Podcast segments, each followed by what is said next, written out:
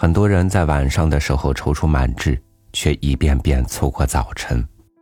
在重大事情来临之前制定计划，在事情过后，计划还没有完成。最爱的人被自己留在人生的上一站，最喜欢的自己，永远和现在相行渐远。我们意识到自己正一再的错过吗？与您分享王一竹的文章，《背向坐人生之车》。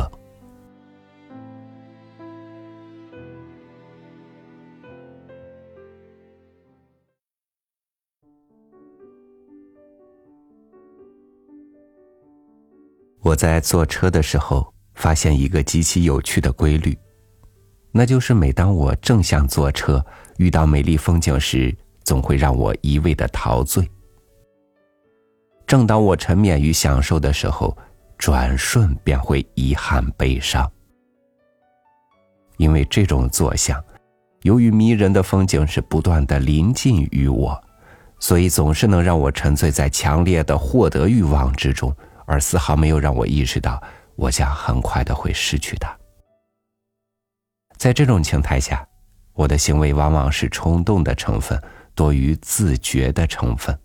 所以，并没有做好失去的准备，一旦失去之后，便只有追悔莫及了。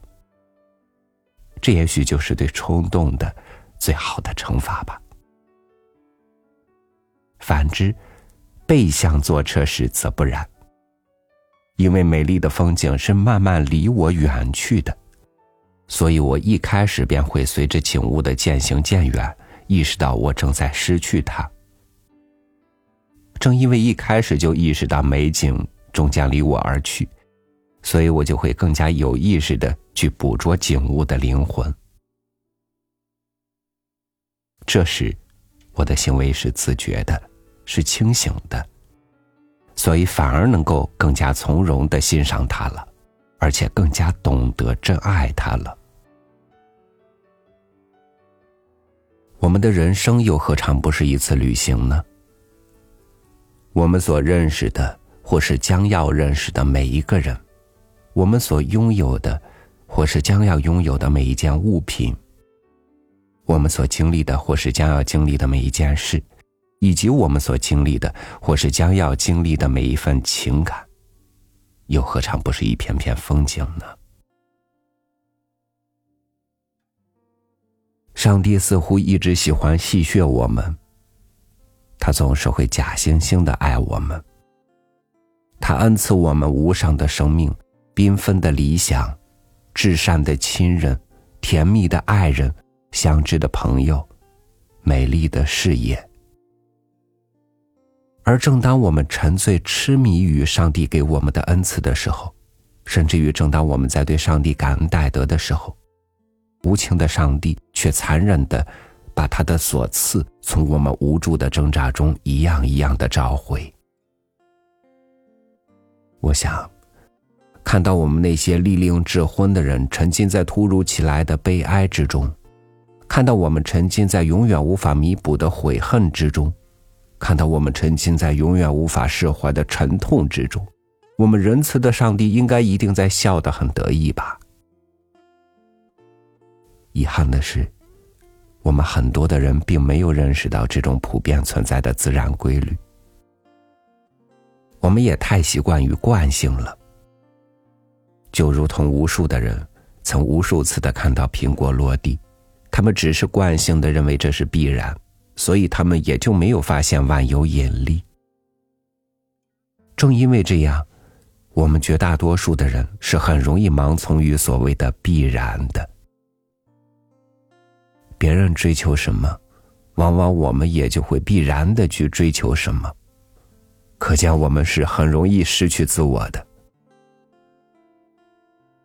我们在纷至沓来的诱惑中，往往会不知所措，于是我们还是惯性的去追逐、去获取。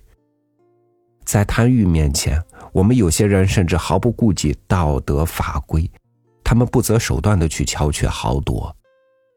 他们好像很有目的，他们也确实希望得到快乐，但是他们往往从来没有考虑过所追求的东西是否真是自己所需要，也即是否真是我们所爱的景物的灵魂。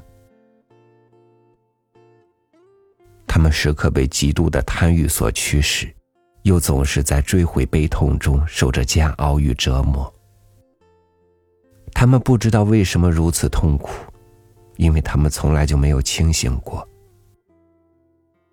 道理那样浅显的在我们身边，而我们却由于惯性而无视它的存在，所以我们总是可以看到，有那么一些人永远在不知所谓的忙碌着，永远孤独的挣扎在无边痛苦的泥潭之中，无法自拔。既然一切的一切都时刻处在失去的状态之中。为何我们不竭尽全力的去珍惜我们此刻所拥有的一切？为何我们不知道更自觉从容的去欣赏我们所拥有的一切？让我们现在就开始背向坐人生之车吧，那样我们将会早在失去之前就懂得真爱。那样，我们也就不会太在意获得。我们所在意的，将会是在失去之前不留遗憾，毫无负疚，快乐而又幸福的去竭力付出了。